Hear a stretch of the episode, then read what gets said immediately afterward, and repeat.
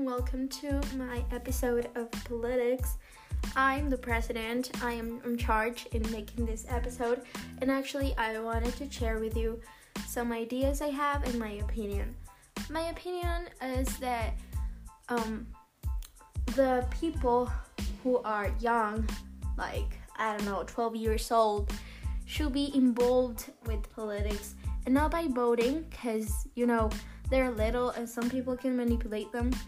But what I want to say is, I want young people to, I don't know, um, get involved with it, know the information, and not growing with the opinion of their parents. Like for for example, it happened to me. My family was a lot saying uh, about political parties and giving their opinions, and I thought that was the right opinion. But then when I read about it and I got information, I I really understood that there was a lot of point of views and there was a lot of opinions. So I could get every of it and I could explain myself in a very in a very well way. So uh, I created this program program which is called Yo Joven and it's not just a politics like making young people feel part of politics in their country but make them make them feel part of something i mean when we are young we want to be part of something and as we are part of ourselves we're trying to share our information and share knowledge with other people especially young people because they have this access to um, instagram tiktok and all those platforms but maybe they're not giving the right information to them. So, what I think is we made this podcast in this program, which Yo Joven, to really um, motivate people, young people, to um, be better from where they are and get knowledge from um, things that are important in real life and giving them this sense of being a grown up and the prioritizing things is the really difficult stuff.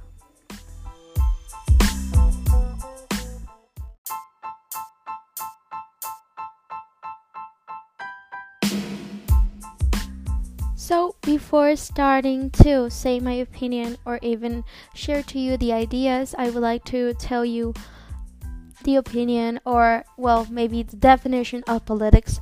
Politics are a set of actions taken by a group of people to make a series of decisions to achieve objectives associated with a particular society or region and is always as you say associated to civics. So a good politician must have this leadership to get to get it to every purpose. The word politics comes from the Greek meaning affairs of the city. Politics are the set of activities that are related to make decisions in group or another forms of power relation among individuals, such as the distribution of resources. Um, politics is a controversial um, word because, at least in Mexico, my country, we believe politicians are always bad and as they are the ones who hold the power and represent us, we uh, don't feel secure with them.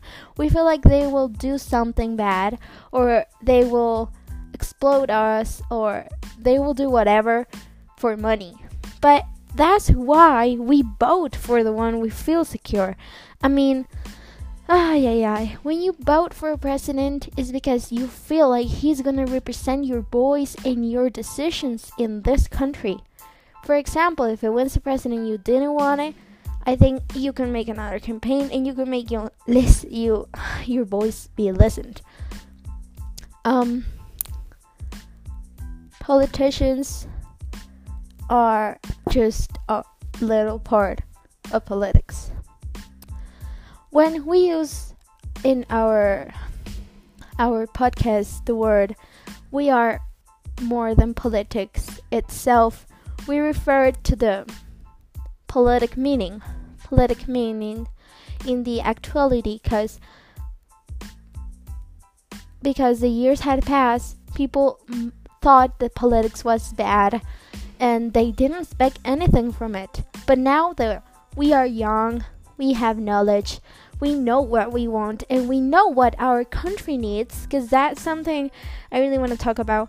Um, people when they're politicians. I mean, if I was on their place, I really could understand that they wanted to do a lot of stuff and get a lot of ideas from other countries to d- to be like them. But we gotta be real realist realistic in which Mexico is not the same as other countries and we need to prioritize our stuff and that's why I think politicians are failing right now because they trying to be like USA or Canada but Mexico is Mexico and Mexico has more problems than USA or Canada and our first problem is education and the security. I mean a lot of people in Mexico just study through middle school and that's it. So, if nowadays our economy depends on technology, do you think someone from middle school that just studied from middle school will understand how does technology actually functions and how to repair it? I don't think so. So, if we want a better country, we should give our country and citizens a good education and opportunities, opportunities for everyone women, boys, men, little girls. Everyone needs a opportunities because at the end of the day, when everybody goes to sleep, we are Mexicans, we are people, and we live on the planet. And we need to survive. We need to have a good life because life is short, and we need to make it really cool for everyone.